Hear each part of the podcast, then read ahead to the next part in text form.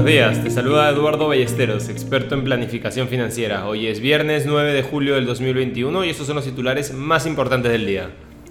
En el plano local tuvimos un cierre bajista donde el índice selectivo retrocedió un 1.12% y el índice general un 0.88%. Por otro lado, el día de ayer la Comisión de Economía aprobó una iniciativa para que los bancos y cajas compitan con las AFPs según se señala en esta iniciativa, las entidades del sistema financiero que participen en el sistema de pensiones deberán ofrecer cuentas individuales de capitalización a los trabajadores con las mismas características que se ofrecen hoy en las AFPs y no se permitirá la participación de las entidades financieras que formen parte de grupos económicos que guarden una vinculación directa o indirecta con las AFPs que hoy participan en el sistema privado. Dentro del plano internacional, los principales índices apenas registraron un descenso del 1% el día de ayer, a pesar de los titulares que señalaban la preocupación por una recuperación pandémica. Aunque los índices van camino de cerrar a la baja en la semana, los futuros subieron durante la noche, con los cíclicos de nuevo a la cabeza. El reciente repunte de la deuda pública estadounidense también se redujo durante la noche y la rentabilidad del tesoro a 10 años subió 5 puntos básicos hasta el 1.34%.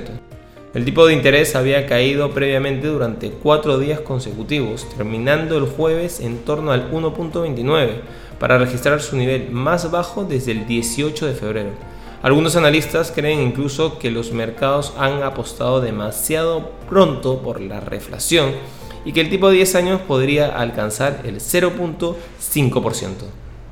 Hagamos doble clic hacia dónde vamos. Un sencillo modelo de rendimiento de los bonos en valor razonable que incluye la inflación, el balance de la Reserva Federal y el desempleo muestra que en el 1.25% el rendimiento de los bonos del Tesoro de Estados Unidos a 10 años está en unos 25 puntos por debajo.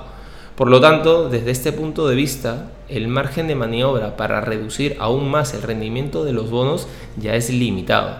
Con el COVID-19 empezando a afectar el sentimiento una vez más, es el momento de adoptar una postura más neutral sobre la renta variable y los activos de riesgo, ya que podríamos estar dirigiéndonos hacia un clásico susto de crecimiento.